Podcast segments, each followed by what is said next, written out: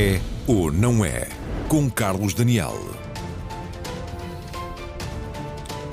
Boa noite e muito bem-vindos. Vai consumar-se ainda esta semana aquela que é provavelmente a maior alteração no funcionamento do Serviço Nacional de Saúde em 43 anos de história. Resulta do novo estatuto do SNS e concretiza-se na escolha de um diretor executivo ou de uma direção executiva a quem estará reservada significativa autonomia, pelo menos isso que reclama desde logo o Presidente da República. Mas esta é ou não é a mudança de que o SNS precisa? A ideia do debate de hoje é perceber o que muda afinal em todo o sistema de saúde português, com esta nova organização, até que ponto o novo diretor executivo tem poder efetivo e como se vai articular com o também novo Ministro da Saúde. O painel do El Noé junta várias pessoas com enorme conhecimento interno, mas também histórico, de como funciona a saúde em Portugal. Aqui em estúdio estão comigo Pedro Pita Barros, professor universitário de Economia na Nova, especialista em Economia da Saúde. António Correia de Campos, também professor de Saúde Pública, entre diversas funções públicas, desempenhou, como se sabe, o cargo de Ministro da Saúde e por uh, duas vezes. Catarina Perry da Câmara, médica neuroradiologista, com especialidade concluída há cerca de dois anos. Também Henrique Ciro Carvalho, o atual presidente do Conselho das Escolas Médicas e é também diretor de uma das grandes escolas de medicina do país, o Instituto de Ciências Biomédicas Abel Salazar da Universidade do Porto, o ICBAS. Em direto do Porto, precisamente, estão mais dois convidados. Eurico Castro Alves, médico, já presidiu ao Conselho Diretivo do Infarmed, nesta altura é o presidente da Convenção da Saúde, que é um organismo que envolve mais de 150 instituições públicas, privadas, sociais, também ordens profissionais, associações de utentes.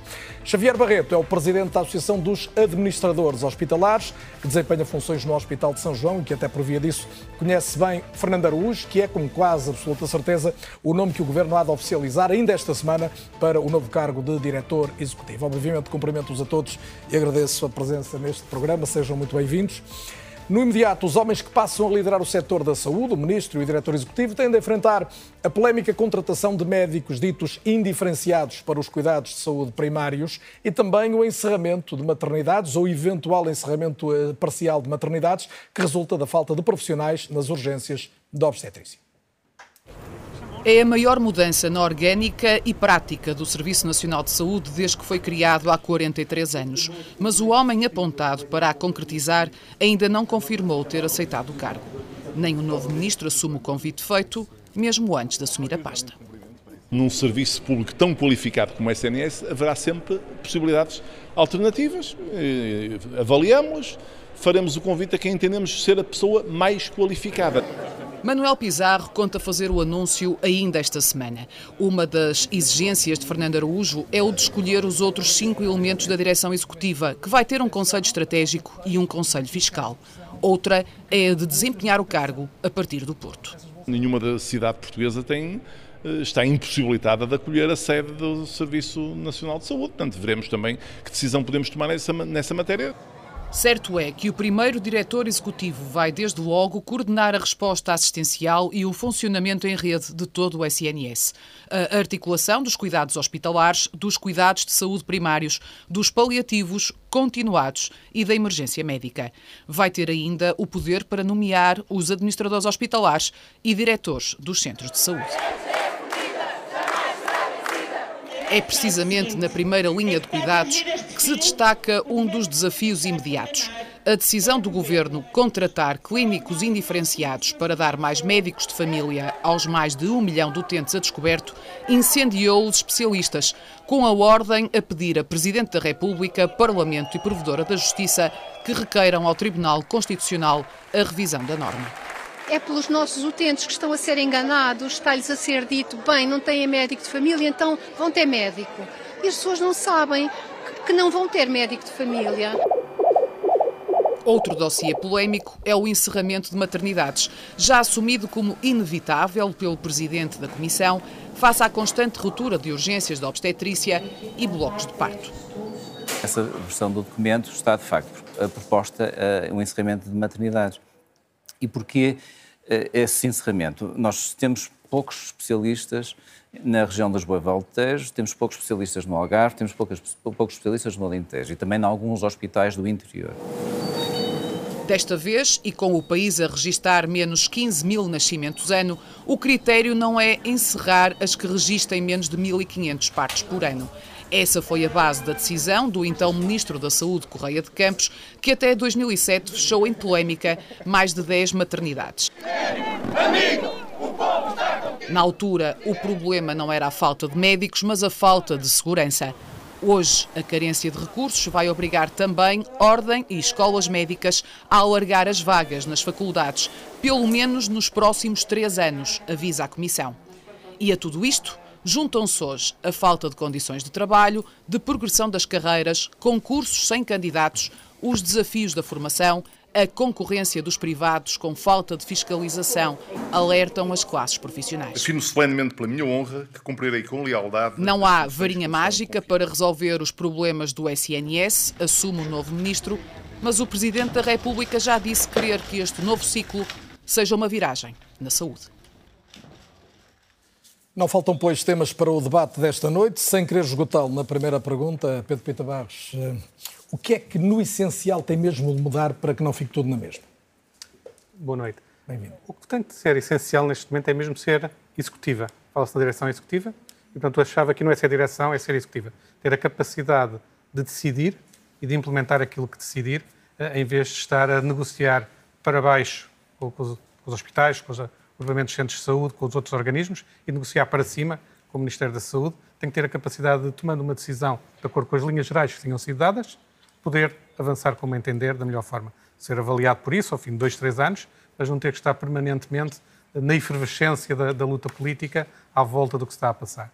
E essa, ter essa calma uh, de ter espaço para decidir, ter a capacidade de o fazer sem ter que estar permanentemente a justificar a tutela, que é aquela figura mítica da função pública portuguesa, faz todo sentido experimentar e ver como é que resulta. Isso vai de encontro àquela ideia da autonomia que desde logo o Presidente da Exatamente. República tem, tem, reclamado, mas qual, qual, é o ponto em que tem que se jogar verdadeiramente essa autonomia? Qual é a linha... Eh, onde traçar a linha? Onde traçar a linha. Eh, eu gostaria de ver o Ministro, o Ministro da Saúde atribuir esta direção executiva, ou quem estiver à frente da direção executiva, uma carta de missão dizendo para os próximos dois, três anos os objetivos a chegar são estes, por favor vá informando do que está a acontecer, mas será julgado por daqui a alguns tempos. E que não tivesse a tentação de todas as semanas ou cada vez que existe algum problema, telefonar e pedir venha cá explicar-me o que é que está a acontecer no Serviço Nacional de Saúde. Se é delegar e dar autonomia, é confiar na pessoa que for escolhida, que vai ter a capacidade de decisão e que vai ter a capacidade de juntar os recursos que, o farão cumprir os seus objetivos. E o Pedro não tem dúvida de que é possível haver uma dimensão política que mantenha a relevância do Ministro da Saúde e uma dimensão de gestão que, que, que, que garante essa autonomia. Vai ser difícil perceber exatamente qual é esse caminho, dado que a tentação do Ministro da Saúde será provavelmente sempre tentar intervir sempre que houver algum problema mais grave. Terá que resistir de alguma forma a isso, terá que chamar com menos frequência do que hoje faz com, os outros, com as outras pessoas do, do sistema a explicar, até porque, para ganhar esse espaço, quem estiver à frente da direção executiva terá que ter a capacidade de fazer a comunicação que entender do que está a passar. Uma forma, talvez mais uh, ilustrativa daquilo que eu penso que poderia ser, é o diretor executivo do SNS ser o representante do SNS junto do Ministério e do Ministro e não tanto ser o capataz do Ministro junto das unidades do SNS. E, portanto, ter essa responsabilidade nas mãos é forte, mas eu acho que é só assim é que vale a pena tentar fazer esta transformação. O que vai implicar também uh, o perceber-se muito bem como é que ele se articula com os outros institutos públicos que existem na área da saúde e, sobretudo, uh, a parte importante foi focado na, na peça de entrada a possibilidade de nomear dirigentes. Tão importante como isso será a capacidade de orientar o financiamento para as unidades que considerar adequadas, no montante que considerar adequado, da forma como considerar adequado. E essa parte, no que estava para trás, não era muito claro. Pode ser que agora, no, no do diploma que vai ser promulgado, consigamos perceber melhor como é que essa Seguramente é iremos perceber nos próximos dias em concreto. Catarina Perry da Câmara, bem-vinda também. Uh, Catarina já o disse, é médica neuroradiologista no Hospital de São José. Uh, é, tem especialidade há, com, com, concluída há cerca de dois anos. Uh, quando se chega a uma profissão como, como chegou a Catarina há pouco tempo e se depara com o quadro que, que encontrou na saúde pública portuguesa, olha para esta mudança organizacional com que expectativa principal? Boa noite a todos, em primeiro lugar, e obrigada pelo convite. A, a, minha expectativa, eu acho que é de todos e é tanto dos médicos como dos doentes, é de haver claras melhorias e claras alterações no, no Serviço Nacional de Saúde. Relativamente aos, aos jovens médicos, no fundo, eu acho que a perspectiva geral, não tanto a minha em concreto, é a de, de, daquilo que, que, temos que melhorar no SNS para aumentar a capacidade de retenção de médicos no Serviço Nacional de Saúde.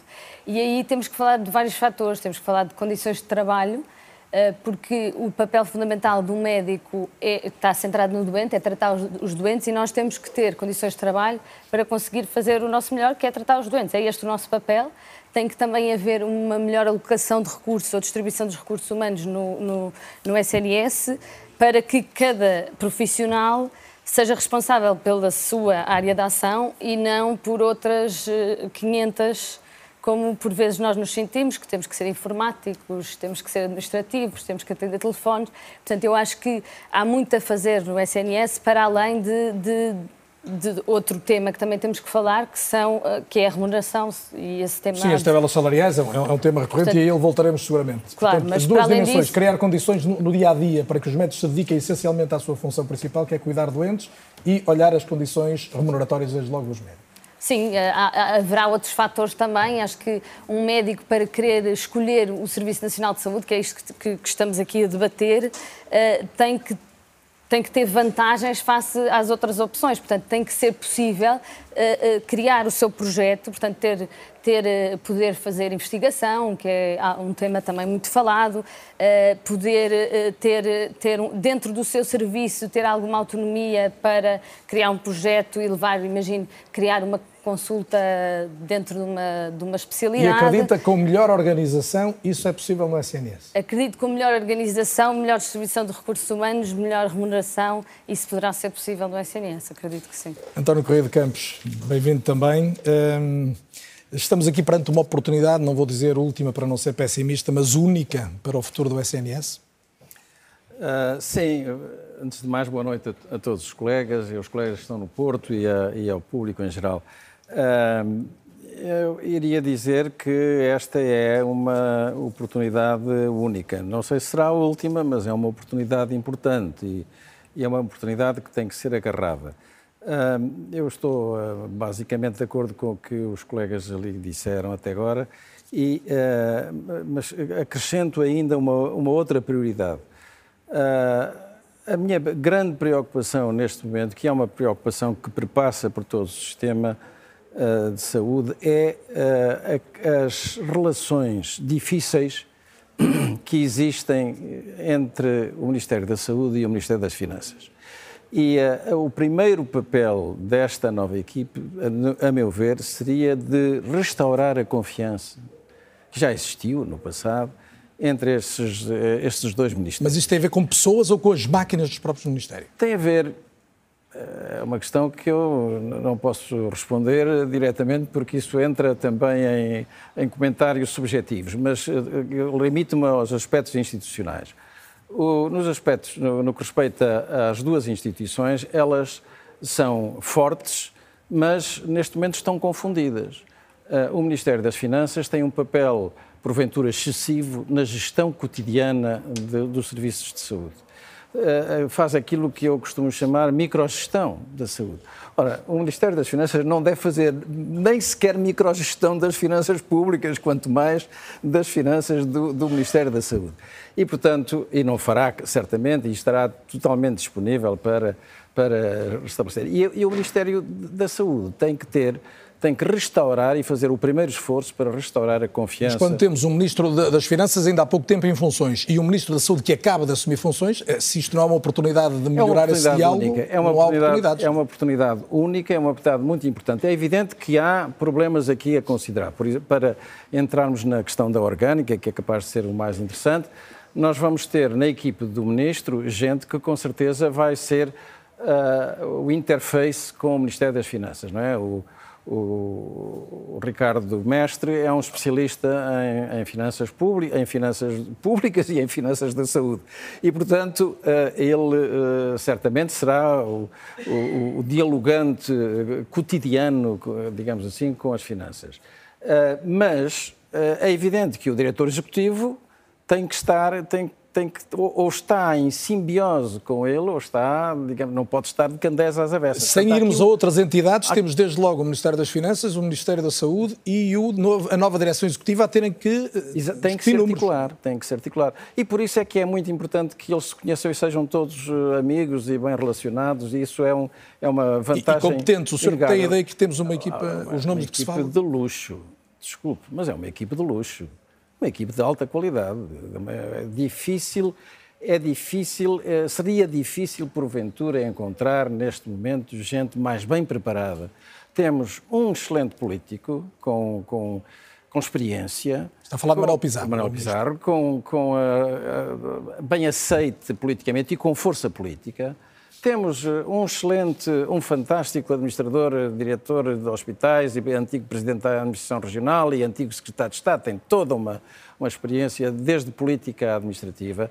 Temos depois eh, uma, uma excelente médica com experiência de direção clínica e caldeada nos últimos anos no, ao longo da, da, da, da pandemia. Da pandemia. E, temos, e, e, temos depois um, um, um jovem uh, especialista em gestão financeira que é que eu conheço pessoalmente e, e que, e, que afianço, cuja qualidade, se, é, se me é permitido, eu, Ricardo eu, Mestre, eu, eu, Ricardo Mestre, eu, eu garanto. Portanto, é, são, é uma equipe de luxo, é uma equipe absolutamente excepcional. Xavier Barreto, boa noite. Para o Porto, e o Porto tem sido muito falado nas questões da saúde, eh, sobre o que pode ser de exemplar para que todo o país beneficie de algumas destas mudanças. O Xavier Barreto ainda por cima trabalha no São João, conhece obviamente de perto o trabalho da pessoa que ainda não está confirmada, mas que todos admitem que está muito perto de ser oficializado como novo diretor executivo, que é Fernando Araújo. Hum, eu diria que ele enfrenta já um primeiro obstáculo, que é uma expectativa muito alta, até decorrendo do que, do que ouvíamos agora da Correia de Campos. Boa noite, muito obrigado pelo convite. de facto, eu partilho da ideia do professor Correia de Campos. Estamos perante uma equipa ótima, uma equipa de luxo, por utilizar a expressão que o professor uh, autorizou e que eu, que eu acompanho. Eh, e, portanto, não tenho qualquer dúvida sobre a qualidade das pessoas. São pessoas muito conhecedoras do setor, com um percurso, com um trajeto dentro do Serviço Nacional de Saúde. Uh, mas, naturalmente, que isso não é suficiente e, portanto, eh, colocar toda essa pressão nas pessoas, ignorando que existem condições que não dependem deles, é, é excessivo. Uh, repare que uh, no, no, Serviço Nacional de Saúde inglês existe uma direção executiva com muito mais autonomia do que aquela que está a ser criada em Portugal. Repare que na Inglaterra, portanto, no NHS, no Sistema de Saúde inglês, Uh, o financiamento é tudo dado à direção executiva e é depois a direção executiva que o distribui, portanto, ao invés daquilo que acontece em, em Portugal, uh, em que existe, como o professor, já, o professor Correia de Campos já, já aludiu, um grande controle por parte do Ministério das Finanças. Portanto, não é isso que acontece no, no, na direção executiva do, do portanto, da Inglaterra, como lhe disse, e ainda assim continuam a existir problemas. Portanto, as notícias que nos têm chegado da Inglaterra são, são tremendas, com listas de espera tremendas, que se devem essencialmente à falta de investimento, à falta de valorização dos profissionais. Isto tudo para lhe dizer que termos uma direção executiva com autonomia, e com pessoas capazes, como é o caso, não é de per si suficiente para resolver eu, todos eu lembro da última vez que, que o Xavier Barreto esteve aqui no, no É ou Não É, embora as condições na, na, altura para ouvirmos não fossem as ideais, hoje estamos a ouvi-lo bastante, bastante melhor, uh, uh, tocou muito no foco da questão da contratação desde logo. Parecia uma, é uma pedra de toque, ou se muda uh, a autonomia ao nível regional, ao nível das unidades de saúde para organizar as suas equipas, ou dificilmente se muda alguma coisa? Claramente que os recursos humanos são o ponto determinante neste momento. É o ponto que tem provocado mais problemas de acesso. O acesso é a dimensão de que os doentes mais reclamam, é a dimensão que eles mais valorizam. A falta de acesso, por exemplo, a um ponto de serviço de urgência ou a falta de acesso que decorre de estarem há um ano à espera de uma consulta e, em grande parte, isso deve-se à falta de profissionais. Essa falta de profissionais, como já discutimos no último programa, deve-se a uma falta de estratégia para esta área. Eh, não se investiu suficientemente na revisão das carreiras, não se valorizaram suficientemente os profissionais de saúde. Falamos, por exemplo, da progressão na carreira, da avaliação de desempenho.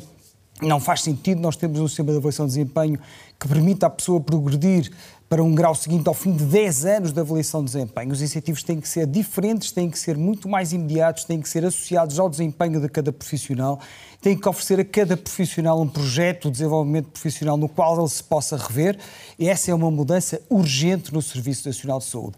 A nossa dúvida é, é se esta questão dos recursos humanos em concreto, e em concreto a revisão das carreiras, se vai estar ou não no âmbito da das funções da nova direção executiva.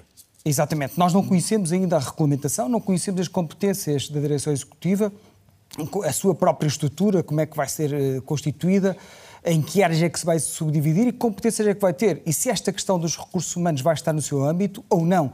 Se a questão, por exemplo, da inovação terapêutica, há uma série de áreas que são determinantes, a articulação de cuidados, uma série de áreas que falta saber se vai são estar E eu prometo que já vamos olhar mais o que podem ser os desafios imediatos e, e concretos, mas Eurico Castro Alves, boa noite também e bem-vindo. Já o disse há pouco, o Eurico Castro Alves dirige atualmente a Convenção da Saúde, conhece hoje a sensibilidade, vamos dizer, praticamente de todas as instituições que, que a saúde movimenta em Portugal.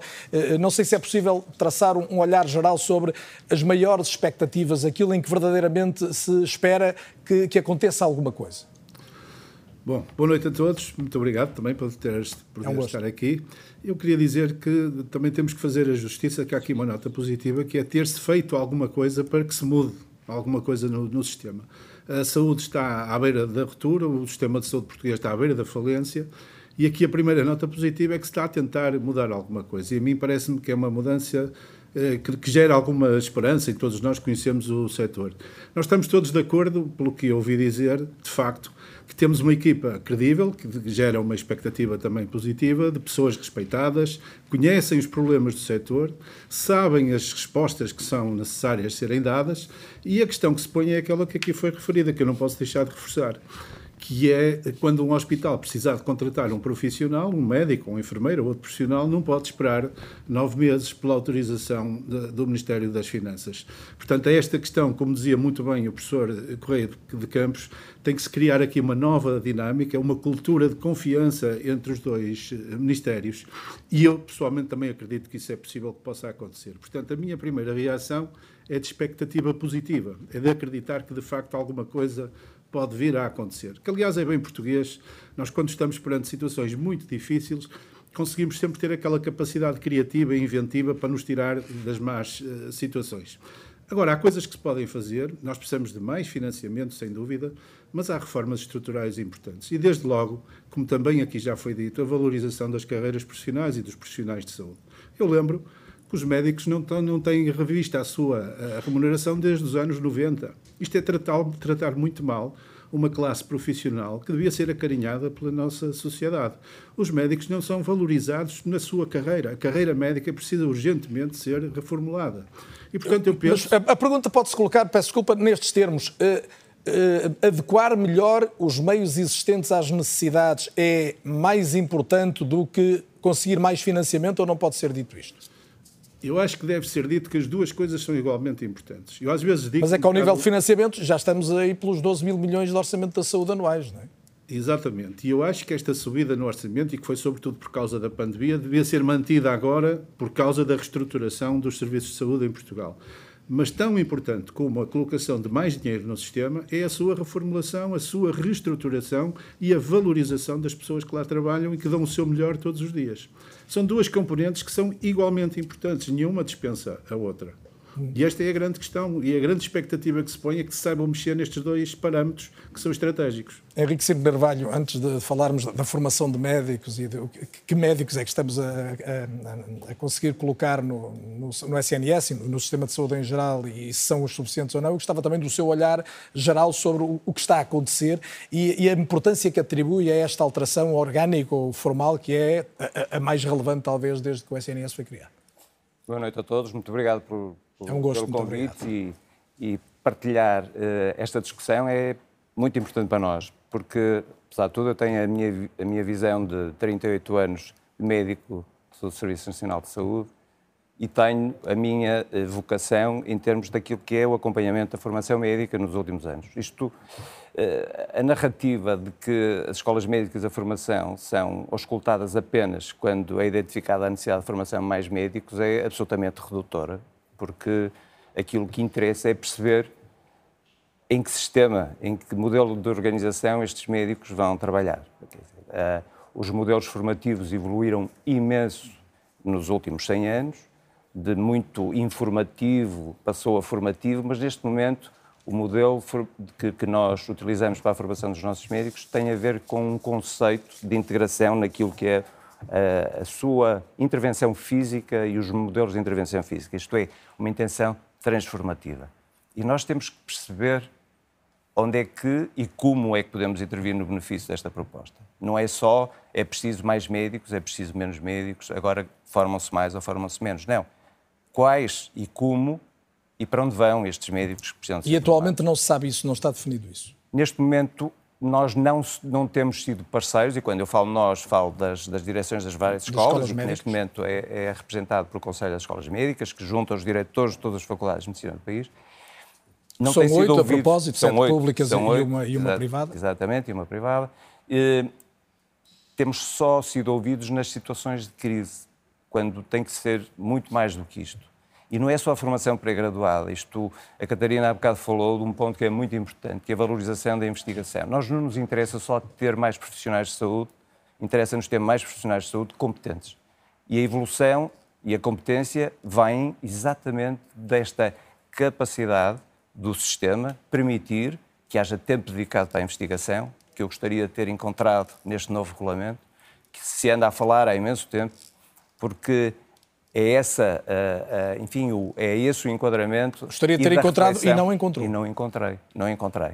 Portanto, há de certeza aqui ainda, e, e, e estou totalmente de acordo com se, se, de facto a equipe que foi apresentada é aquela que vai tomar eh, na sua, à sua responsabilidade esta, esta, esta tarefa, seguramente que temos excelentes uh, e muito competentes uh, elementos. E deixe-me lá fazer a pergunta sacramental a alguém que está absolutamente ligado à formação de médicos. Nós temos falta de médicos em definitivo ou não, e sem mais médicos não resolvemos o problema. Isso é uma narrativa que não colhe, porque nós temos os índices e os índices apontam que temos, estamos acima da média de, de, de estudantes de medicina e de médicos uh, naquilo que são os países da OCDE. O que não estão é distribuídos adequadamente. E essa reflexão é que tem que ser feita. Temos um problema etário de, de muitos médicos que foram formados e que agora estão numa idade em Também, que... mas não, é, não, não acho que esse seja... Então a distribuição é regional ou entre o público e o privado? Onde é que vê esse desequilíbrio maior? É em ambos, provavelmente. Em ambos. Mas a distribuição entre público e privado está provavelmente neste momento a desequilibrar mais a balança do que eh, no passado. De facto, as assimetrias regionais foram muito importantes em determinada fase. Atualmente, uh, enfim, a, a, distribuição entre público e privado está provavelmente a condicionar uh, uma perda progressiva no SNS de meio. Então aquela pergunta de, não sei se é de um milhão de dólares ou de euros, mas Pedro Pita Barros, como é que se consegue esta quadratura, não é? De, Catarina falava disso há pouco, de reter médicos no SNS, permitir-lhes espaço, desde logo, para, para investigar também, possibilitar que as carreiras se desenvolvam e sem aumentar a fatura muito mais do que, do que já está, porque já é muito elevada. Não é necessário que fazer algumas destas coisas implique gastar mais, porque se cortar aspectos redundantes, duplicações, eh, desperdício, muitas vezes se fala que possa existir exames duplicados, às vezes fazer coisa, ter mesmo atividades clínicas que têm pouco valor para, para os doentes que acabam por ser feitas, tudo isso pode ter um crivo, pode ser, ter um crivo e perceber-se onde está. E, uh, e, portanto, não é necessariamente um problema de apenas pôr lá mais dinheiro. Aliás, se puser só mais dinheiro com, com o sistema atual, o, sistema, o dinheiro desaparece, como já tem sido dito várias vezes. Agora, vale a pena pensar aqui em algumas das coisas que, que foram ditas. Por exemplo, nesta parte do papel do, da investigação, que vocês focaram. Há, há coisas que podem ser simples, são simples de pensar, eventualmente até de montar, mas que nunca se vê avançar. Por exemplo, se a Catarina quisesse agora ter um período de investigação, uh, teria que ser ela a negociar com o hospital onde está e com a universidade como é que conciliaria as duas coisas. Porquê é que não há uma iniciativa entre as universidades e o Serviço Nacional de Saúde para que a Catarina não tenha que ter este trabalho e que esteja montado? É uma coisa que é fácil de fazer, mas que falta a imaginação de o pôr a andar. A direção executiva, se o quiser, poderá tentar fomentar uma coisa deste género. Um outro aspecto que a Catarina não falou, mas que me parece que está de alguma forma latente no que disse e que será importante, é uma flexibilidade ao longo da vida profissional que o Henrique, durante a sua vida não, profissional, não precisou. Eu acho que o que os jovens pensam, pelo menos tenho que falar com alguns, é algo diferente. E flexibilidade é algo que vai contra o âmago do que, é o, do que é normalmente o funcionalismo público, o serviço público. O serviço público não gosta de flexibilidade, porque gosta de ter as regras, as normas circulares de tudo e não permite ter... E essa flexibilidade está a falar em termos de? Por exemplo, ter durante um período de tempo dedicado à investigação e baixar o, o que faz no, no hospital, se calhar num, num, outro futuro fazer meio tempo ali, noutro sítio qualquer que lhe apeteça, ter eventualmente um período de cinco meses num outro, internacionalmente, para se atualizar em alguma coisa, ter essa capacidade do, do próprio Serviço eh, Nacional de Saúde, conseguir dar às pessoas essa lógica de que não é só de carreira no sentido de estar aqui tantos anos e só tem uma progressão, é em que momento é que quer fazer isso, que condições é que tem para o fazer e para depois voltar. Isso é o que tem sido chamado um plano de desenvolvimento profissional, normalmente na função pública não existe. O Dr. António Correia de Campos também focou uma coisa muito importante, um aspecto muito importante, que é a relação de confiança entre o Ministério da Saúde e o Ministério das Finanças. É, é de facto crucial porque nós tentemos encará-los sempre como sendo antagónicos. Basta que nós, nós, na própria discussão, temos que mudar isso, e a prática tem que mudar isso, e tem que passar a estar ambos em conjunto a procurar soluções para os problemas. Porque se for sempre antagónico, vai sempre existir essa desconfiança. E isso é, uma, é um aspecto que pode ser, pode ser tentado mudar. De alguma forma, antes da pandemia, estava-se a tentar fazer isso. Até se falava numa experiência de ganhar autonomia num conjunto de 11 hospitais, e, que, e, que, essa iniciativa tinha o apoio das finanças, tentava a construir isso. Aparentemente, neste momento, isso desapareceu. Mas também aqui pode haver algumas ideias interessantes de tentar. Por exemplo, eh, continuo a achar que faria sentido entre o Ministério das Finanças e o Ministério da Saúde haver uma espécie de Erasmus interno. Isto é, pessoas do Ministério das Finanças passariam uns meses no Ministério da Saúde, pessoas do Ministério da Saúde nas Finanças, para depois ter equipas conjuntas que conseguissem discutir os problemas e não tivesse a tal falta de confiança. Agora, e com um conhecimento direto da realidade do outro lado, vamos dizer. Saber compreender o que é que é o outro lado, terem, saber ouvir o que é que o outro lado está a, está a dizer e porque é que o está a dizer. E isso falta. Uh, aliás, eu tenho a impressão que neste momento uh, uso, é certo que a pandemia criou condições extremas de, de, pressão sobre o sistema, mas nesta parte da relação do Ministério da Saúde com o Ministério das Finanças, provavelmente uh, caberá ao Ministério da Saúde agora mostrar que há capacidade de controlar um pouco os pagamentos em atraso tem sido um problema desde há pelo menos 10 anos, desde que foi, desde que foi destapado, e mostrar que controlando, consegue controlar isso, dar o sinal de que todo o dinheiro que lhe for dado não vai ser simplesmente atirado para cima de um problema. E eu acho que está na mão do Ministério da Saúde, neste momento, ganhar essa confiança e não simplesmente dizer ao outro lado que tem que confiar em nós. Eu acho que isso, neste momento, não, não pode ser assim. Por outro lado, eu esperaria que o Ministério das Finanças tivesse a abertura de dizer os elementos que nós gostaríamos de ver e que nos dariam confiança naquilo que vocês estão a fazer seria isto. Não sei se por trás de, das portas dos gabinetes em que eles falam, se isso é discutido dessa forma ou não. Hum. Publicamente, parece haver um quase alheamento, neste momento, do Ministério das Finanças face ao que se passa na saúde, exceto dizer que não há dinheiro, já tiveram o dinheiro que necessitam. Não pode, não pode ser só isto. Mesmo uma imagem pública não pode ser só, só, essa, tem que haver algo mais e eles têm que estar sintonizados de, de alguma forma para isso. E, portanto, há aqui um, um aspecto. Depois, muitas destas coisas que nós estamos a falar, é, é fácil nós discutirmos aqui em geral, mas na prática é complicado. Por exemplo, contradições rápidas. Falar só ao mesmo tempo em desempenho individual e daqui a bocado íamos falar certamente da importância do trabalho em equipa. Como é que eu estou a premiar o mérito individual, mas ao mesmo tempo estou a requerer que o trabalho seja feito em equipa? Se o trabalho é em equipa, a avaliação de desempenho acaba por ser em equipa necessariamente, ou então estou a minar o trabalho em equipa quando só dou prémios individuais. É uma questão de muito pormenor. Mas se nós não atentarmos a estes pequenos paradoxos que podem ser criados, vamos criar conflitos latentes e depois as coisas encravam claramente. E, portanto, Desde logo vale a pena valorizar as equipes. É? Exatamente. É? E, portanto, mais importante do que o financiamento, neste momento, é como utilizar melhor estes mecanismos. E eu tentei apenas dar aqui uma visão rápida de algumas das coisas. Mas ainda nos vai dar mais algumas ideias, que já vi que trouxe mais umas quantas notas. António Correia de Campos, hum, Hum, tem-se, tem-se, eu não sei, eu tenho ideia, e corrigir-me se eu estiver errado, de que a questão do subfinanciamento tão falado da, da, da, saúde se tem agravado ao longo dos últimos anos. Por exemplo, desde a sua experiência enquanto Ministro, não. o problema tem-se agravado. Ou já viveu isto? Não, não, não, não se tem nada agravado. Não? Peço desculpa da butade, mas uh, o, se, se somar tudo, se somar o orçamento inicial com todo o conjunto, os conjuntos que é rapado das diferentes gavetas de, de, financeiras do país, uh, encontra um, um, ritmo de crescimento da despesa com a saúde que é muito elevado. Que é muito é elevado. Só que uh, quem, quem, o devia administrar não o pode administrar, porque não sabe sequer no princípio do ano que lhe vão pagar aquelas dívidas no final.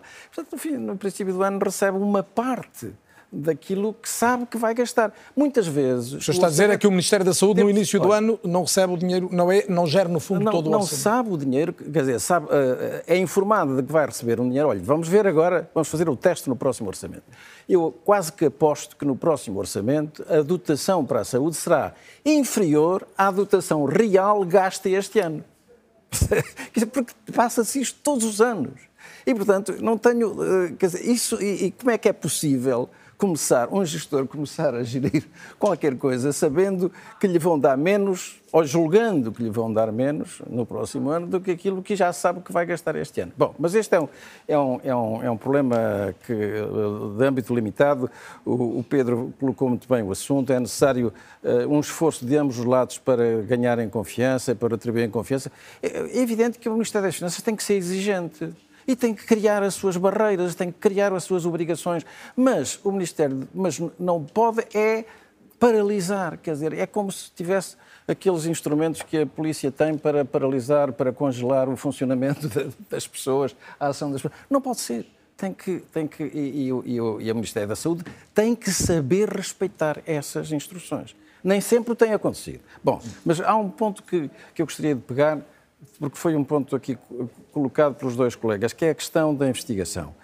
Uh, em 2008 foi publicado um artigo que permitia aos internos de especialidade poderem acoplar ao dinheiro do seu internato uma bolsa da FCT para fazerem investigação. O que, permit, o que lhes permitia localizarem-se nos hospitais, nos centros de investigação e fazerem uma tese de doutoramento.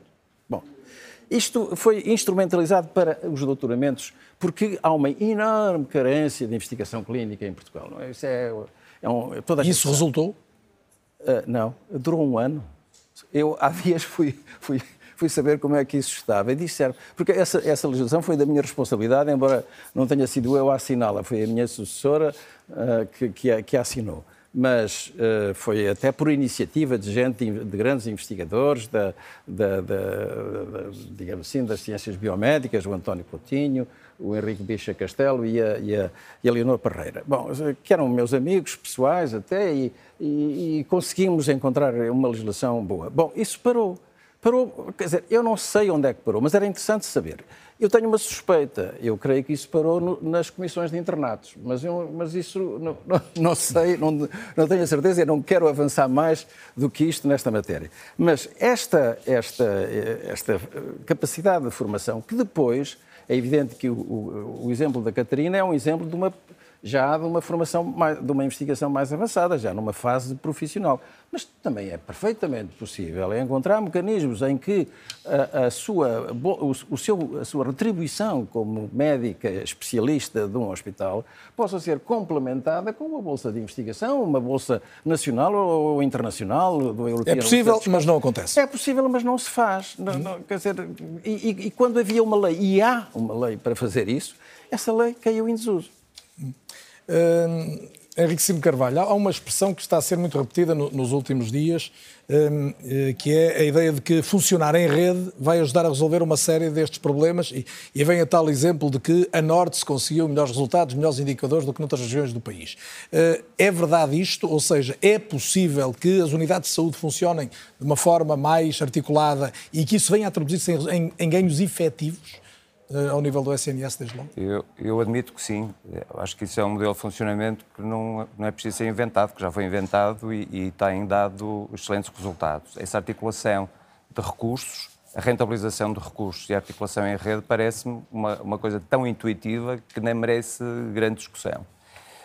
Mas, Mas... deixe-me restar aqui um bocadinho, porque obviamente que eu tenho que segurar aqui na, na minha dama e a investigação e a formação. Eh, há um enquadramento porque há um Conselho Nacional dos, dos, dos, Centros Académicos Clínicos que definiu e que está a ser, neste momento, nós estamos sobre avaliação, porque, por a Comissão Externa de Avaliação, e que quer introduzir este modelo de articulação no benefício e na translação, conhecimento a favor da prestação de cuidados, articulando aquilo que é a ciência ligada à academia e aos centros de investigação e à às unidades funcionais que prestam os cuidados. Isto é um exercício que aparentemente é simples e que trazia indiscutivelmente um benefício. O que é certo é que, apesar de muitas tentativas, o resultado ainda não está totalmente estabelecido. O e o resultado seria, em concreto, isso resultaria o, em? O, resultaria que a investigação clínica, dedicar, dedicando tempo a essa investigação, com, introduzindo naquilo que é o dia a dia da rotina, da atividade clínica, de docência e de investigação, mecanismos de desenvolvimento de competências clínicas adicionais, de investigação no benefício do conhecimento para o tratamento dos doentes. Isto é assim que se faz em muito lado. Portanto, não é preciso inventar isto também, é preciso dar a sequência e que haja me eh, mecanismos também que introduzam nesta, nesta, na orgânica desta nova proposta isso como um, um bem indispensável em termos de financiamento também e, de, e, da adequação de recursos. Deixe-me retomar a questão do, do funcionamento da rede. Euri Castro Alves, uh é possível, de facto, aprofundar ainda bastante a este nível, ou seja, articular melhor o funcionamento das várias unidades de saúde e até que ponto é que a Norte, ou não, não necessariamente a Norte, há exemplos de, de, de circunstâncias que se podem replicar tendo em conta este, este objetivo? É evidente que sim. O benchmarking hoje em dia é uma peça fundamental no, em qualquer outro sistema, em qualquer outro negócio, mas no, no caso concreto da saúde, a partilha de conhecimento e de experiências entre os hospitais é fundamental. E já agora deixe-me dar-lhe um exemplo.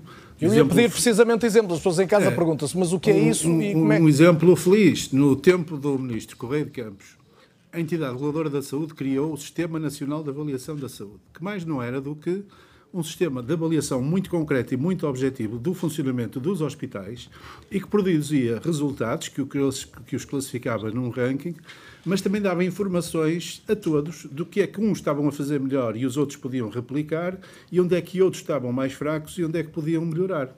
Curiosamente, a entidade reguladora da saúde, nos últimos eh, dois anos, ou este ano, terminou com o processo do SINAS, do Sistema Nacional de Avaliação da Saúde. Ora, eu quero dizer que isso é uma ferramenta essencial para ajudar a resolver este tal problema das discrepâncias de funcionamento entre os hospitais e acho que devia, ter, devia ser retomado, ou então um, um elemento parecido com, com este que pudesse dar os mesmos resultados e servir de, de servir de matéria-prima para que as administrações dos hospitais possam articular entre si, aprender entre si e produzirem resultados semelhantes. E nós vamos retomar o debate precisamente neste ponto. O que é que de concreto agora se espera que aconteça, o que é que pode ser feito, até porque há questões que são absolutamente prementes. Temos a questão das urgências de ginecologia e obstetrícia, temos a questão dos cuidados saúde primários e da colocação de médicos eh, que as ordens criticam por serem médicos indiferenciados para ocuparem os lugares de médico de família que faltam a mais de um milhão de portugueses. São temas então para logo a seguir ao intervalo. Até já.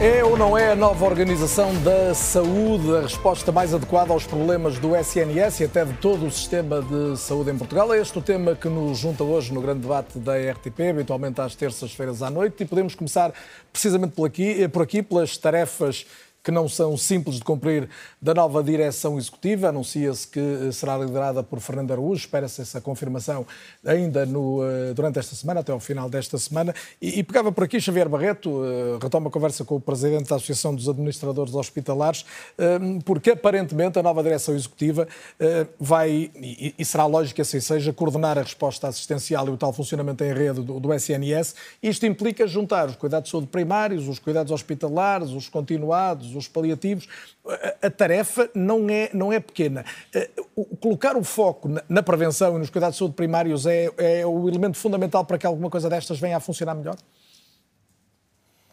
Eu diria que, tem que temos de ter uma visão global de, de, todo o Serviço Nacional de Saúde. Portanto, o que nós esperaríamos eh, é que esta direção executiva produzisse logo de início, naturalmente que levará o seu tempo, mas uma reflexão profunda sobre aquilo que é o Serviço Nacional de Saúde hoje e como é que ele se deve transformar a médio e longo prazo para dar resposta às necessidades dos nossos cidadãos e dos nossos doentes. Focando-se em várias dimensões, nas questões da segurança, da qualidade, da inovação, da investigação e, de forma particular, na questão do acesso e da eficiência, são duas dimensões que nos parecem, neste momento, muito, muito importantes. Eh, e, e, e, e, ao mesmo tempo, naturalmente, elencar um conjunto de ações concretas que deverão resultar da sinergia entre hospitais e até entre diferentes níveis de cuidados entre cuidados primários, cuidados hospitalares ou cuidados continuados, de forma a termos um sistema mais equitativo, mais eficiente e que dê melhor acesso aos nossos doentes. Eu diria que o que, está, o, o que está, a dizer todos desejamos, eu, eu, eu, diria, eu gostava de, de, perceber é como é que se chega aí, não é? Como é que se consegue isso? Deixe-me dar-lhe três ou quatro exemplos concretos, com exemplos é mais fácil de, de, perceber como é que essas sinergias podem acontecer. Uma delas é claramente a concentração de respostas. Uh, nos serviços de urgência isso tem sido muito discutido. Há experiências em Portugal, como sabe, de concentração de respostas em serviços de urgência, mas elas podem acontecer em outras áreas. Por exemplo, na radiologia, no apoio de radiologia durante a noite, que é uma grande dificuldade que todos os hospitais têm. É, é perfeitamente possível que um conjunto de hospitais reúna os seus profissionais, reúna os seus recursos e que concentre a sua resposta de apoio de radiologia noturna num desses hospitais, dispensando, por exemplo, a prestação de serviços privados, que é aquilo que vigora em grande parte dos hospitais do Serviço Nacional de Saúde. É possível, por exemplo, que os hospitais do Serviço Nacional de Saúde consensualizem uma política do medicamento eh, que, de alguma forma, defina o mesmo esquema terapêutico para todos os seus doentes e isto pode trazer poupanças muito assinaláveis. Deixe-me dar-lhe um exemplo concreto da adoção de biosimilares em Portugal. Os biosimilares são medicamentos equivalentes aos medicamentos biológicos, mas com um custo muito inferior, foram introduzidos há já alguns anos, e quando nós olhamos para os hospitais do Serviço Nacional de Saúde, para os mesmos serviços em hospitais com a mesma complexidade, vemos níveis de adoção de biosimilares completamente diferentes e poupanças também muito diferentes. E, portanto, era uma área onde parecia que fazia sentido haver alguma normalização, alguma consensualização de critérios. Até em termos, repare, do modelo de gestão.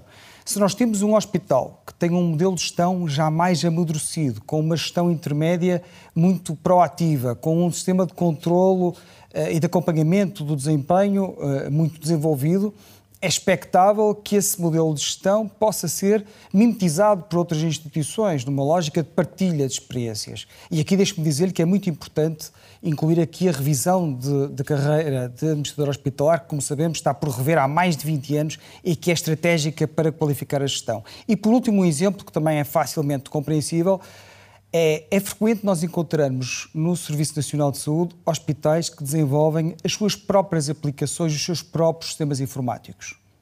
Se porventura um hospital desenvolver um sistema de inteligência artificial que, por exemplo, consegue prever quando é que um doente vai ter uma deterioração do seu estado de saúde por conta da alteração de alguns parâmetros bioquímicos, se investe recursos nisso mas depois essa aplicação só é utilizada por aquele hospital e só aquele hospital é que pode beneficiar dessa vantagem, e que pode ser muito em termos clínicos, o que faria sentido é que houvesse aqui uma partilha de custos e, naturalmente, também uma partilha de proveitos das vantagens que resultam deste tipo de aplicações. Até porque, ao nível da digitalização, o próprio PRR tem, Claramente. tem e, portanto, verbas significativas perante, estamos aqui perante, reservadas nesta área. Estamos aqui perante várias áreas onde pode haver claramente uma maior colaboração entre hospitais, entre diferentes níveis de cuidados, onde podem surgir mais sinergias que podem resultar em melhor acesso e em melhor eficiência. Catarina Perri da Câmara, fale da, da sua experiência no, no, dia a dia. A Catarina está aqui porque é médica, porque está permanentemente hoje a atender eh, doentes, desde logo no, no São José. Um, esta questão de, de conseguirmos alterar o, o, foco que está muitas vezes na, no recurso em situações de emergência aos hospitais para a saúde primária é, é pedra de toque para mudar definitivamente o, o panorama? Eu... Sente isso, isso sente-se no dia a dia, ou seja, quem trabalha no hospital percebe que era possível evitar que uma série de casos ocorressem ao hospital e esta questão do acesso alterasse? Sem dúvida que sim. Eh, eu acho que não, não, não nos podemos centrar apenas nos recursos humanos e no, no eventual aumento ou melhor organização dos recursos humanos, mas mesmo que o façamos e que otimizemos o, o Serviço Nacional de Saúde, temos é que mudar o foco e, e deixar de, de, de, estarmos focados ou reduzir no serviço de urgência, portanto, a reagir à, doença, a reagir às situações agudas e uh, o ideal é, é, focarmos, é mudarmos o paradigma e focarmos nos cuidados de saúde primária, na prevenção da doença e não na reação e nas consequências uh, da mesma. Uh, e nesse ponto também há, há, há, um, há, outro, outro tema que temos que, que, tocar, que é a literacia em saúde, que é uma área que, que em Portugal nós, nós de facto devíamos, devíamos apostar muito mais em no ensino da saúde, ou, Uh, e quando digo ensino da saúde, o que eu quero dizer é que nas escolas devia-se ensinar em que situações recorrer uh, ao serviço de urgência, quais são as situações que, que, que fazem sentido ou não, porque, uh, como é do conhecimento geral, uma enorme percentagem do, das situações ou das pessoas que recorrem ao serviço de urgência são situações não urgentes, ou porque não têm médico de família, ou porque acham que assim há pessoas que vão às quatro da manhã a um serviço de urgência porque é mais rápido resolverem o seu problema. E isso de facto não, não devia ser permitido. Nós temos que otimizar os recursos para que de facto isso não, não, não seja possível e, eh, e nós provavelmente conseguiríamos melhorar a acessibilidade ao SNS se as pessoas entrassem e como é que olha para esta controvérsia da, da, da, opção por colocar mais médicos indiferen, ditos indiferenciados, são, são médicos necessariamente, na, na saúde primária, nos centros de saúde? Olha, eu acho que, que, o, que nós devia, o que nos devíamos focar era, era, de facto, em melhorar e reorganizar uh, aqueles que já existem nos, nos, centros de saúde e tentarmos, eu, eu, acho que seria possível, perante aqueles que estão formados, conseguirmos ter uh, médicos de família para a maioria dos portugueses e, como sabe, ainda estamos, há mais de um milhão de portugueses sem médicos de família uh, e, e eu acho que a solução não deve passar por reduzirmos a qualidade dos, dos uh, cuidados prestados. E é esse eu não, eu, o, o, risco existe, porque se nós temos médicos de medicina geral e familiar que estão, que estão uh, formados para aquela área, obviamente que, são, que se, é, é, isto que nós devemos fazer. Não, não, eu não uso o termo médico indiferenciado, porque são médicos formados que terminaram o, o, curso, mas não é a situação ideal. Nós, nós uh, uh, na minha especialidade, na neuroradiologia, não vamos pôr um, um médico indiferenciado a, a, fazer o relatório da sua TAC ou da sua ressonância ou a fazer uma trobectomia no seu AVC. Portanto, porque é que havemos de pôr nos cuidados de saúde primária? Nós não podemos, não, para mim não faz sentido que seja essa a solução. Sim Carvalho, há um risco técnico na, na, na opção por estes clínicos? Eu acho, eu acho, que a Catarina pôs a coisa como, como ela de facto é. Estamos a falar de uma pirâmide, a base é que aguenta a pirâmide, não é? E nós temos que perceber, para haver uma, um, um enquadramento adequado, rentabilização de recursos diferenciados das várias especialidades, tem que haver uma robustez muito grande na apreciação inicial daquilo que é a patologia, do seu enquadramento, prevenção, tratamento e por aí adiante. Portanto, os médicos indiferenciados são, neste momento, apenas um nome que nós utilizamos para eh, chamar aqueles que não cabem nas vagas de especialidade, especialidade que são abertas. Isto tem a ver com o quê? Porque é que não cabem? porque não há capacidade formativa e é preciso perceber porque é que não há capacidade formativa. Desde logo isto, no próprio isto é um contingente que, e é bom que as pessoas se lembrem disto. Mas é esses, esses é um médicos não podem resolver no imediato o problema da falta de médicos de família para tanta gente. Em número ou em qualidade? Essa, essa é a primeira pergunta que fiz, foi se havia risco técnico, não é? Em qualidade, nós temos...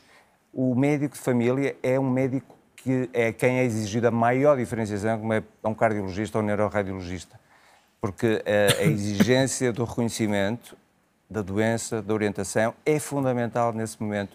Portanto, nós não podemos desvalorizar os cuidados de saúde primários. É não é um parente pobre da, da, da, medicina, não é a caixa onde ficam aqueles que não têm capacidade para alcançar outros, outras plataformas, nada disso. São a robustez de um serviço. E por isso é nesses que nós temos que, que, que investir fortemente tal qual nós investimos em todos, nos nossos estudantes, nas, nas várias faculdades. Mas o que é certo é que há, apesar de todos entrarem com, com notas altíssimas, vai haver aqueles que têm maior, menor competência e é preciso acompanhá-los nessa, nessa, nesse, nesse trajeto.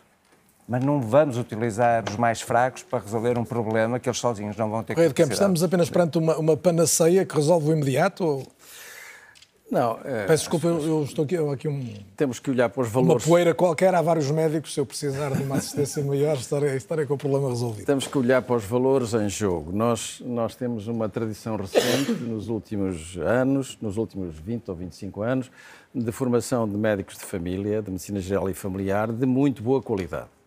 Uma tradição uh, ótima de de, de, formar médicos de muito boa qualidade. Eu compreendo perfeitamente que os médicos de família e as suas organizações profissionais repelem os cabelos à perspectiva de, porventura, virem a ter sob, a, sob o seu comando ou sob a sua tutela colegas eh, menos avançados na formação, ou melhor, sem formação, sem aquela especificidade. Sem formação em medicina geral e familiar e que, mesmo sob a tutela deles, que hum. possam vir a desempenhar algumas funções.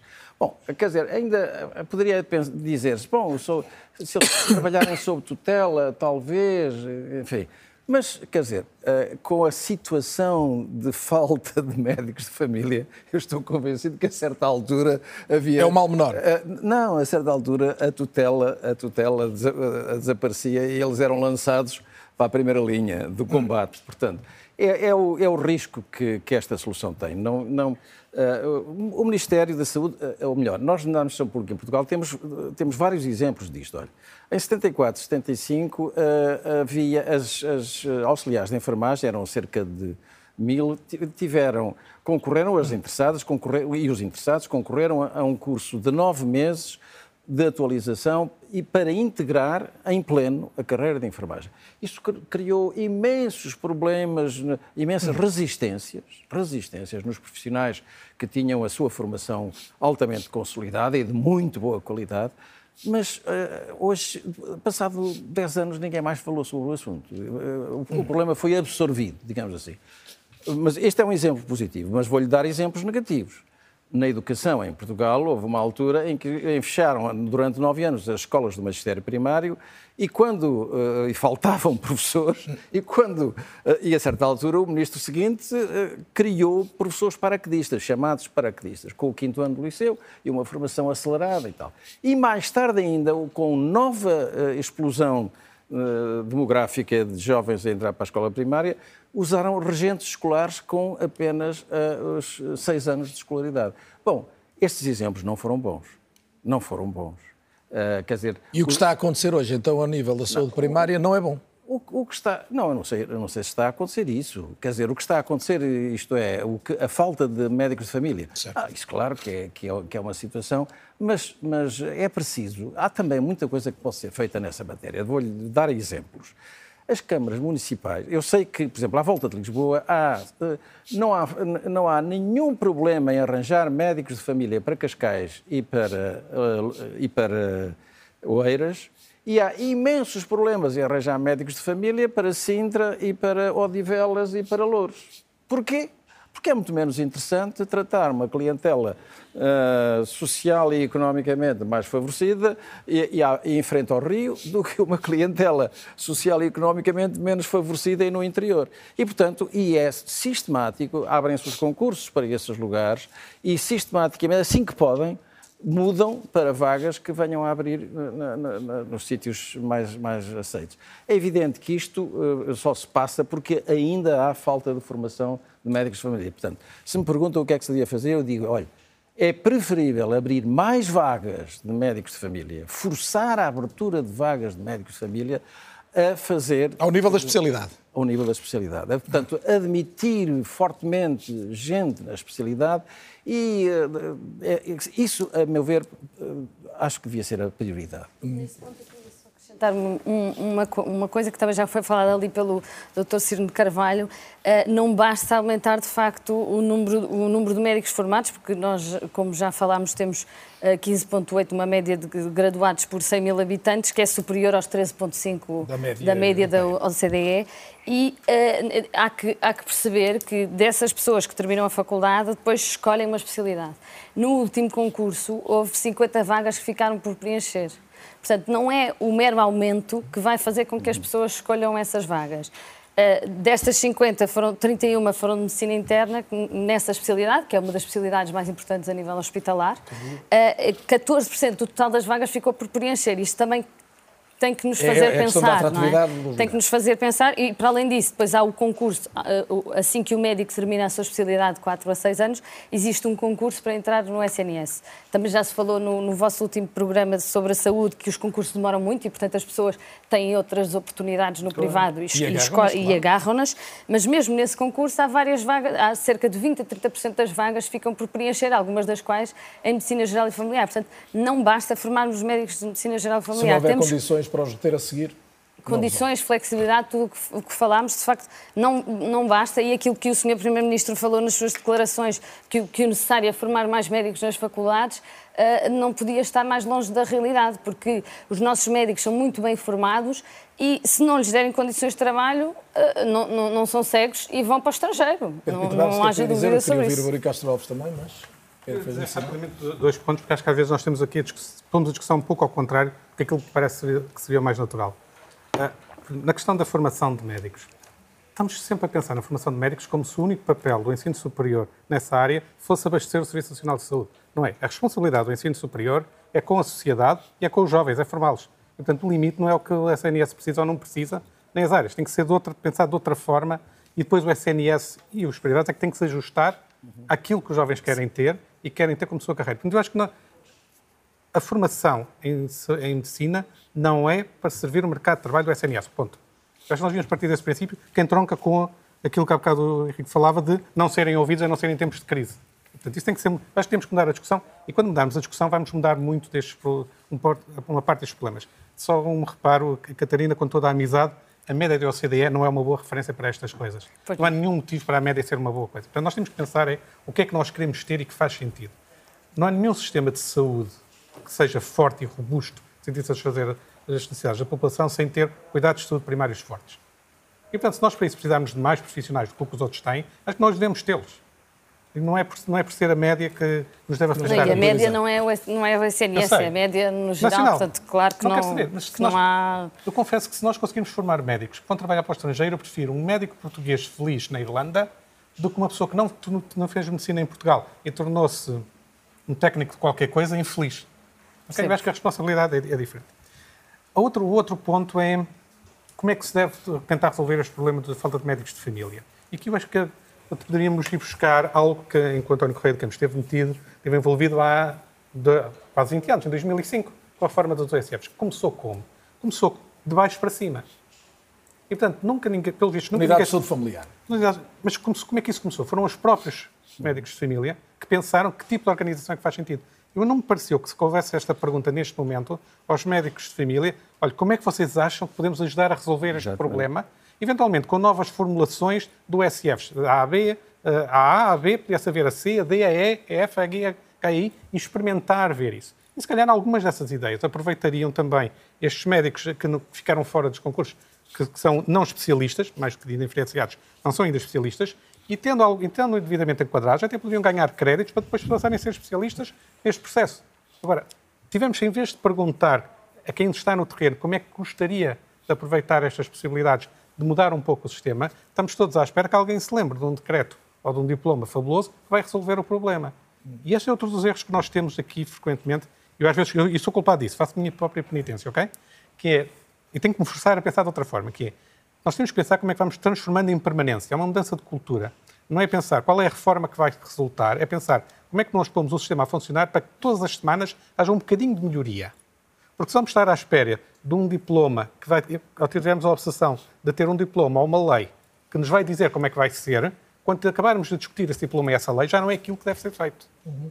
E isso falta-nos incluir no nosso sistema. Há um tema que ainda não, não olhamos e pedia a intervenção do Eurico Castro Alves também sobre isto, até porque a Convenção Nacional da Saúde, como já disse, eh, tem representados eh, diversos eh, organismos da saúde pública, da saúde privada, da saúde social. Muito se tem discutido a nível mais político se precisamos apenas de uma mudança ao nível da gestão e da organização ou de uma mudança de políticas propriamente. O Primeiro-Ministro nisso foi claro, disse a política vai ser a mesma, a organização, estamos a discuti-la hoje, vai ser diferente. A minha pergunta é, Eurico Castro Alves, até que ponto é que, de facto, o novo Diretor Executivo, o novo Ministro da Saúde, tem que conseguir eh, articulação maior também com o setor privado e social?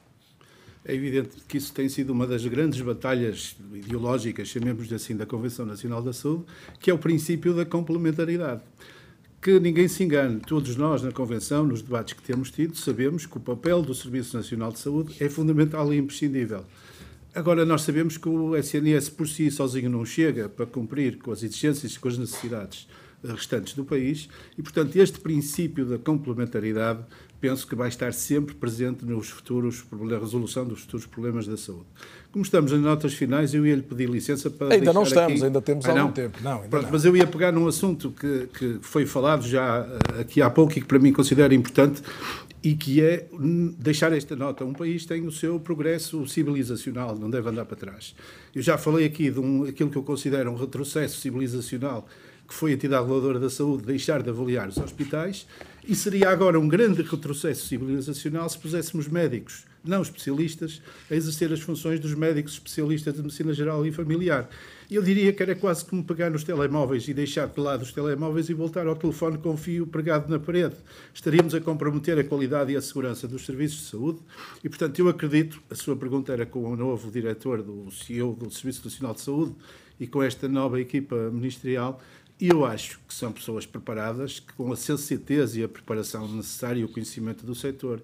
E, portanto, a minha perspectiva é extremamente otimista que acho que isso não vai acontecer. E é possível encontrar uh, médicos suficientes para que mais portugueses tenham eh, acesso ao médico de família? Naturalmente, já aqui foi dito que o número de médicos é suficiente, estará mal organizado e mal distribuído, e como diria o professor Correia de Campos, nós podemos pressionar o sistema, criando novas vagas na especialidade de medicina geral, encaminhando médicos para a medicina geral, tornando-a atrativa, criando condições que, que faça com que os médicos se, se sintam realizados no exercício eh, desta especialidade e, portanto, o caminho é naturalmente por aí. É criar condições, pressionar o sistema, criar mais vagas. Os médicos estão no número suficiente, é só encaminhá-los e criar-lhes as condições para eles poderem exercer a sua profissão com dignidade e com satisfação. Eurico Castro Alves, a, a, diria que concordará comigo se eu disser que a relação ao funcionamento do novo, do nova direção executiva do, do SNS haverá sempre duas questões que são, que são relevantes que são, e já foram aqui tocadas, quer a questão do, da definição dos orçamentos, as regras de financiamento e até que ponto vai haver autoridade, e depois a própria questão da, da nomeação dos lugares dirigentes do, do, SNS. A sua expectativa é de que estas duas dimensões tenham, eh, estejam na alçada da nova direção executiva? Em primeiro lugar, as nomeações. Os sinais dados são extremamente positivos. Portanto, foram nomeadas pessoas profundamente conhecedoras do setor e capazes. A questão do financiamento é a grande dúvida, é a tal pergunta me se dizia há pouco, a pergunta de um milhão de dólares. Porque se nada se mudar e se não houver autonomia, e se o novo diretor executivo do SNS não tiver as ferramentas necessárias para fazer as opções que tem que fazer, não tiver autonomia financeira, nada vai acontecer de novo. E então tentamos a fazer uma coisa que eu considero deletéria para o nosso sistema, que estamos a queimar o nome e a prestígio de pessoas que são extremamente úteis no setor da saúde mas estamos a criar expectativas extremamente altas. Se não lhes dermos os instrumentos necessários, vão ser seguradas todas estas expectativas. E será uma frustração, inclusivamente, para as pessoas em quem agora estamos a apostar. Portanto, para terminar, grande responsabilidade aqui de quem tem a última palavra na governação, que é dar os instrumentos necessários a esta equipa que tem todas as condições para fazer aquilo que é necessário fazer para tirarmos o Serviço Nacional de Saúde e o sistema de saúde do poço em que realmente está neste momento. Pedro Pita Barros, temos desde logo uma necessidade de clarificação aqui em relação a algumas entidades, a começar eh, na Administração Central do Sistema de Saúde, que é uma... Sim, neste momento a CSS é quem estabelece regras de distribuição de verbas e que parte, já é toda a parte financeira. Do ponto de vista nacional. Do ponto de vista nacional, do Serviço Nacional de Saúde. Portanto, nós Portanto, é temos o Ministério, temos a, temos a Administração Central, vamos ter uma direção executiva. Exatamente. E aqui o que risco pode haver é que também este um documento terá de clarificar isto. Terá de clarificar muito bem, porque não pode haver uma direção executiva que diz nós vamos ir por este caminho e de repente alguém na CSS dizer ah, eu não acho isso, portanto não dou dinheiro para isso. Isso não vai poder acontecer. E, portanto, seria muito paradoxal, de alguma forma, que se criasse uma direção executiva com o objetivo de coordenar e fosse ela própria um instrumento de descoordenação por criar estas confusões de quem é que decide, quem é que decide o quê. E, portanto, saber quem é que vai decidir para onde segue o dinheiro vai ser importante para garantir que esta direção executiva tem de, tem de facto capacidade de mudar alguma coisa. E isso terá que ser o diploma. Mas não é, mas não é só a parte do dinheiro. Nós estamos a ficar muito nas verbas, mas agora o Eurico Asfaltos falou num ponto importante, que é instrumentos. E instrumentos estão nós já temos alguns instrumentos que, pelo menos há uma década, que se diz que deviam ser usados. Planos de atividades, orçamentos, contratualização. Mas muitas vezes, então, sobretudo com os hospitais, estas negociações são terminadas a meio do ano a que dizem respeito. É impossível planear ou gerir quando, em meados de 2023, se está a assinar os compromissos que se vão ter com 2023. Já passou metade do ano. Portanto, aqui há uma coisa que pode ser feita facilmente, que é, para 2023, acelerar o processo de maneira a ser uma coisa simplificada e começar já a trabalhar em 2024 para se poder dar utilidade aos instrumentos de gestão que permitem à Direção Executiva depois perceber se as unidades do Serviço Nacional de Saúde estão a cumprir com aquilo que lhes é pedido ou não. Portanto, nós temos que também ter aqui uma, uma, certa boa vontade, digamos assim, ou os poderes públicos estão a ter uma certa boa vontade de dizer alguma série de obrigações uh, legais que existem que deveriam ser aligeiradas, não digo eliminadas, mas aligeiradas, nem que fosse fazer cópia de 2022 para 2023 e começar já a trabalhar a sério no 2024. E isso poderá permitir ter alguma forma diferente de começar a pensar.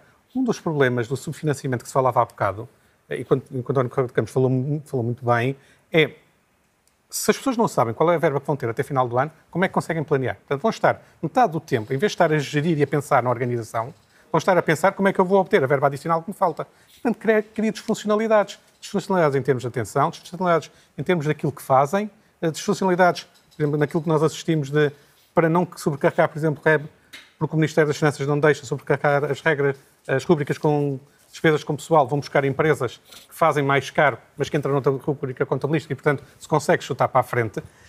Cada gestor vai estar preocupado em gerir uma verba que sabe que é insuficiente e negociar para a frente. Não ajuda a pensar a organização.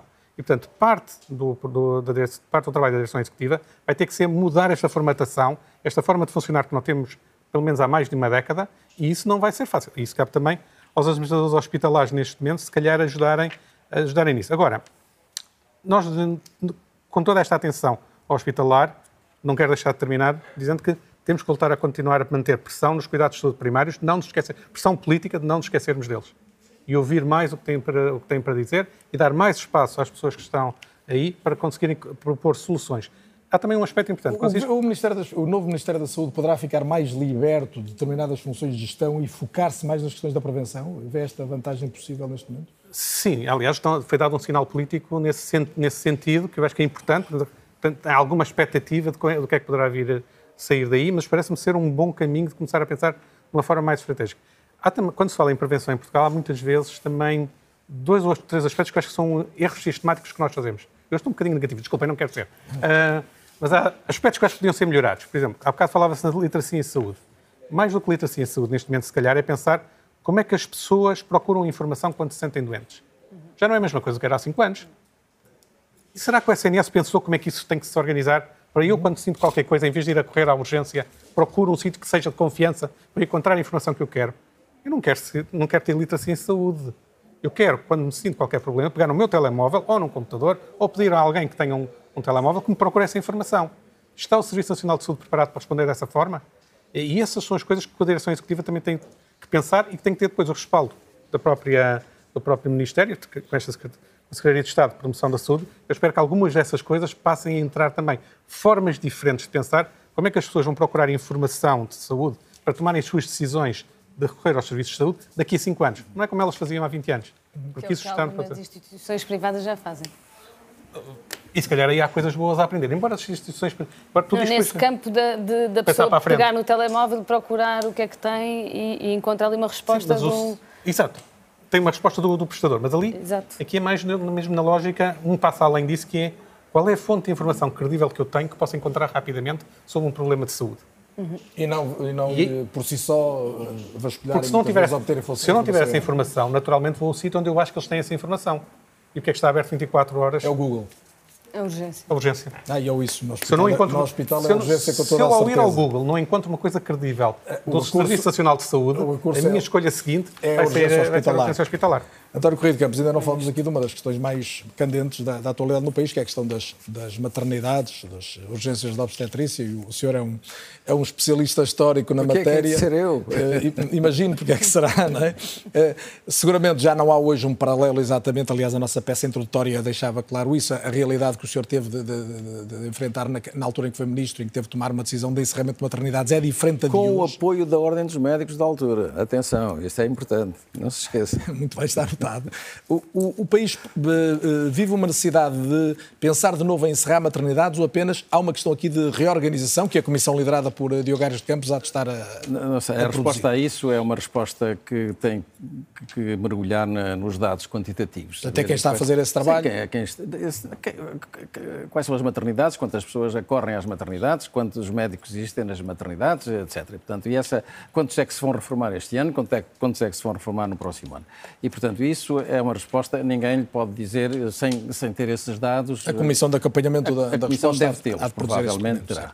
E, e, e, eu confio muito na Comissão, a pessoa que dirige a Comissão é uma pessoa de altíssima qualidade. Só para, para que as pessoas saibam, ao, ao professor eh, Aires de Campos deve-se a, a, lenta, ainda lenta, mas progressiva baixa das cesarianas nos, eh, nos hospitais públicos portugueses. É, e ele eh, presidiu durante muitos anos a uma comissão dessas e conseguiu, tem conseguido trabalhos notáveis do setor privado é impossível. 75% do, das, dos partos dos no partos. privado são com cesariana. Isso é, isto é um sintoma de falta de, de cultura enorme, gravíssimo. Mas, enfim, é, é, e são 25% dos partos em Portugal ocorrem no setor privado.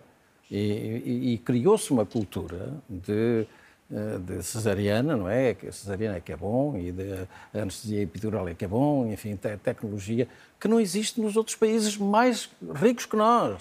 Na Alemanha, as, as, esposas dos diplomatas portugueses na Alemanha que estão em idade de gestação vêm ter os filhos a Portugal porque lá não tem anestesia epidural, nem tem... Nem o tem... recurso fácil à cesariana. Ah, é um recurso fácil. Bom, mas deixemos essa, essa história que é que é uma história. Mas uh, corremos o risco ou não de ter maternidades encerradas? Não sei, não sei. Eh, eu acho que talvez a Comissão. Eh, o, que vamos fazer, com certeza, a Comissão uh, o que vai fazer é concentrar recursos, isto é, uh, juntar pools de médicos, conjuntos de médicos que possam uh, utilizar maternidades e, e deslocar-se de uma maternidade para outra para eh, resolver os, os, problemas das urgências. É provável que alguns serviços de urgência noturna que uh, hoje existem venham a ser encerrados uh, ou durante a semana, ou só ao fim de semana, ou, ou de alguma forma flexível. Mas sempre com alternativas, e hoje as alternativas são muito superiores às de há 5 anos ou há 10 anos, quer dizer, hoje há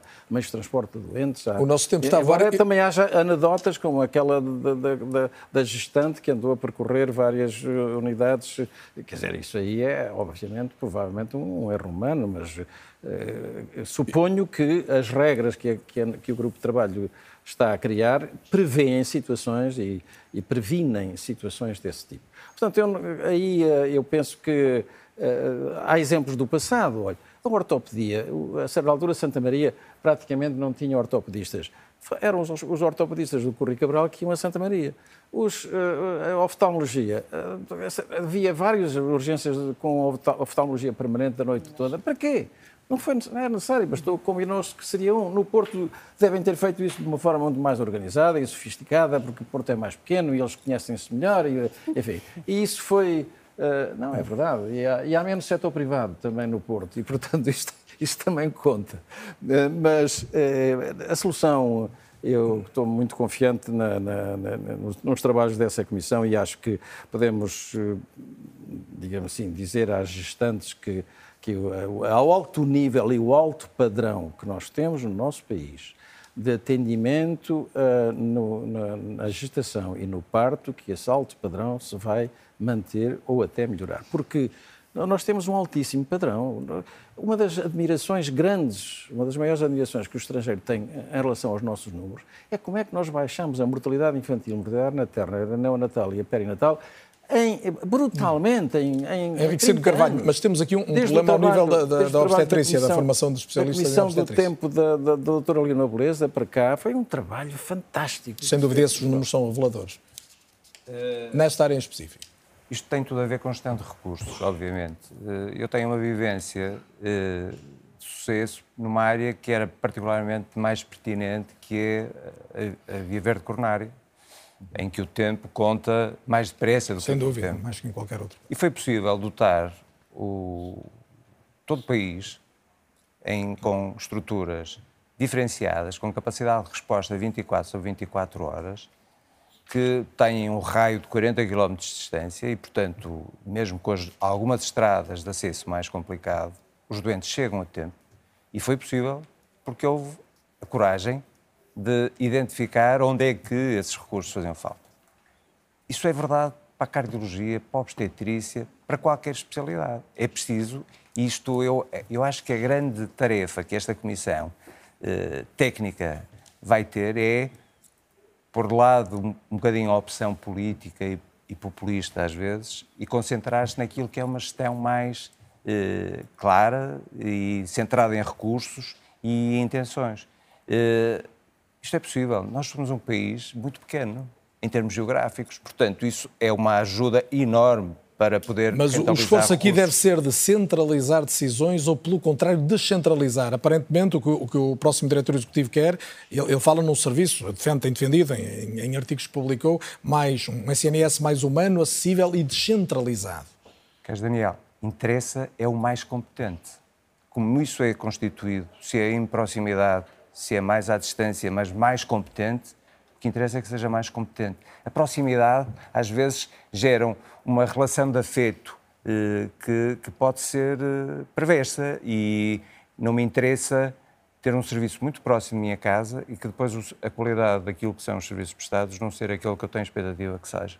Portanto, o que é preciso é esta gestão, recursos que tenham a proximidade suficiente, obviamente, porque não interessa ter, ter um, um excelente serviço e nós não termos possibilidade de o encarar como uma possibilidade por estar demasiado distante. E, portanto, é esta, este enquadramento no binómio de qualidade, qualidade, a uma distância que seja, como o exemplo que eu lhe dei do, do, AVC, do, do da Via Verde Coronária, em que as estruturas estão montadas à distância suficiente. Xavier Barreto, o, o, próximo diretor executivo, se vier a confirmar-se Fernando Araújo, aparentemente quer funcionar a partir do Porto. Portanto, pelo menos uma proximidade em relação à, à, realidade hospitalar do Porto estará, estará garantida, mas mais importante do que, obviamente, esta questão é de que forma se vão articular as várias instâncias, incluindo as próprias administrações regionais de saúde. Eh, vão ter ainda algum papel, na sua opinião? Faz sentido que continuem a ter um papel? Devem ser integradas no, na, na, nova, na nova direção executiva? O papel das ARS não está ainda muito claro.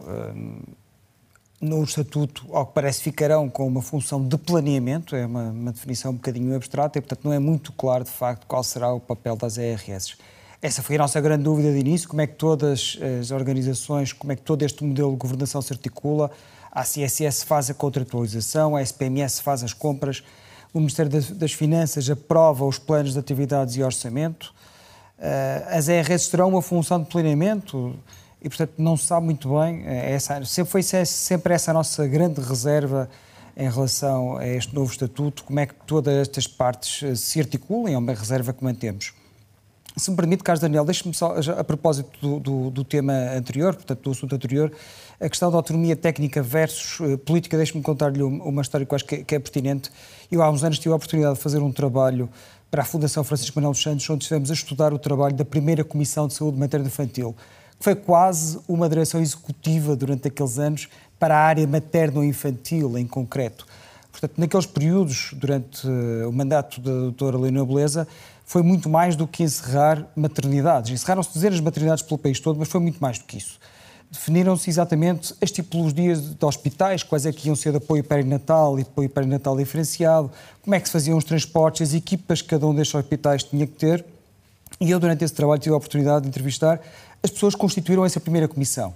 Albineroso, Batista Pereira, Otávio Cunha e uma série de outras pessoas. Todos eles me referiram como ponto determinante para o sucesso dessa reforma, que depois acabou por resultar numa grande redução da mortalidade infantil, que é se calhar o nosso maior indicador, o nosso indicador de saúde de maior sucesso, onde nós mais nos destacamos. E dizia eu que todos eles nos referiram que a autonomia que lhes foi dada pela tutela e o respeito pela sua autonomia técnica foi o ponto determinante para o sucesso dessa reforma. Portanto, tudo aquilo que foi proposto por esta Comissão eh, foi aceite pela Ministra e foi implementado tal qual eles propuseram, eh, baseado em critérios técnicos, baseado em evidência e, e retirando daqui a questão política e, como imagina, não foi fácil fechar dezenas de maternidades pelo país todo. Portanto, este aspecto é absolutamente determinante para a futura direção executiva. Garantir que as decisões, que as conclusões que esta direção executiva possa eventualmente querer implementar, que não sejam influenciadas, que não sejam de alguma forma condicionadas pela política, isso certamente vai acontecer.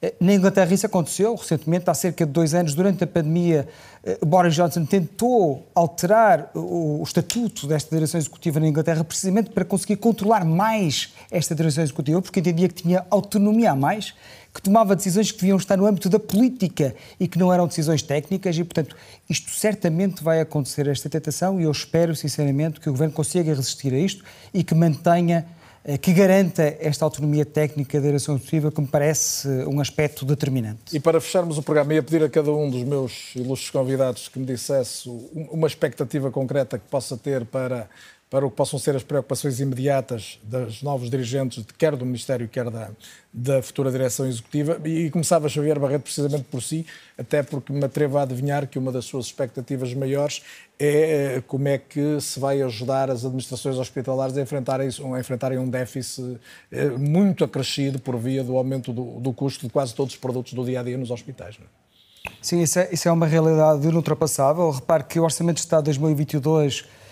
quando foi projetado há já alguns meses, previa um déficit de cerca de mil milhões de euros. Portanto, nós assumimos logo à partida que os hospitais, que o CNS vai ter déficit, que os hospitais vão acumular prejuízos, vão acumular dívida, o que nos coloca naturalmente numa situação muito complicada em termos de gestão, em termos de negociação com fornecedores, em termos de decisões, e que está agora muito agravada pelos custos da inflação. Repare que os custos dos combustíveis e eletricidade em alguns hospitais subiram mais de 100%, mas todas as cadeias logísticas foram naturalmente afetadas e, portanto, os, o custo de todos os bens e serviços foi altamente impactado e, portanto, a, a, renegociação de contratos que estão a fazer, por exemplo, de fornecimentos e serviços externos, estão a ter, estão a ser propostos com aumentos de 20, 30%.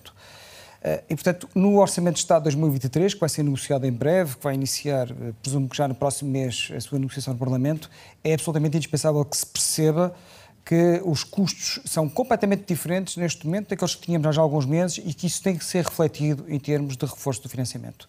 Bem, sei que isto não estará provavelmente no âmbito da direção executiva. Uh, a nossa maior expectativa para a direção executiva é que, naturalmente, uh, procure medidas concretas para resolver os problemas dos nossos cidadãos, particularmente no acesso, que nos parece, neste momento, a dimensão mais importante, mais relevante para as pessoas. Henrique Ciro Carvalho, onde é que deve atacar a futura direção executiva ou, eventualmente, todo o grupo que vai dirigir a saúde, a começar no novo Ministro da Saúde? Claro que eu vou enviesar aqui um bocadinho, porque, obviamente, precisava uh, de entender que a interpretação do, daquilo que é o reconhecimento da qualidade dos meios que nós formamos uh, possa fazer parte deste algoritmo na, na definição das estratégias de saúde.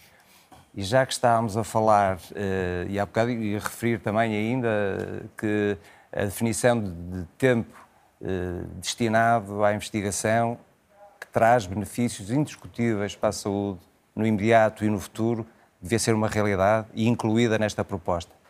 E, finalmente, já que estamos a falar de proximidade de ministérios, que o da Ciência, Tecnologia e Ensino Superior comunicasse também com o da Saúde, porque era uma excelente, eh, era seguramente uma, um excelente benefício para todos.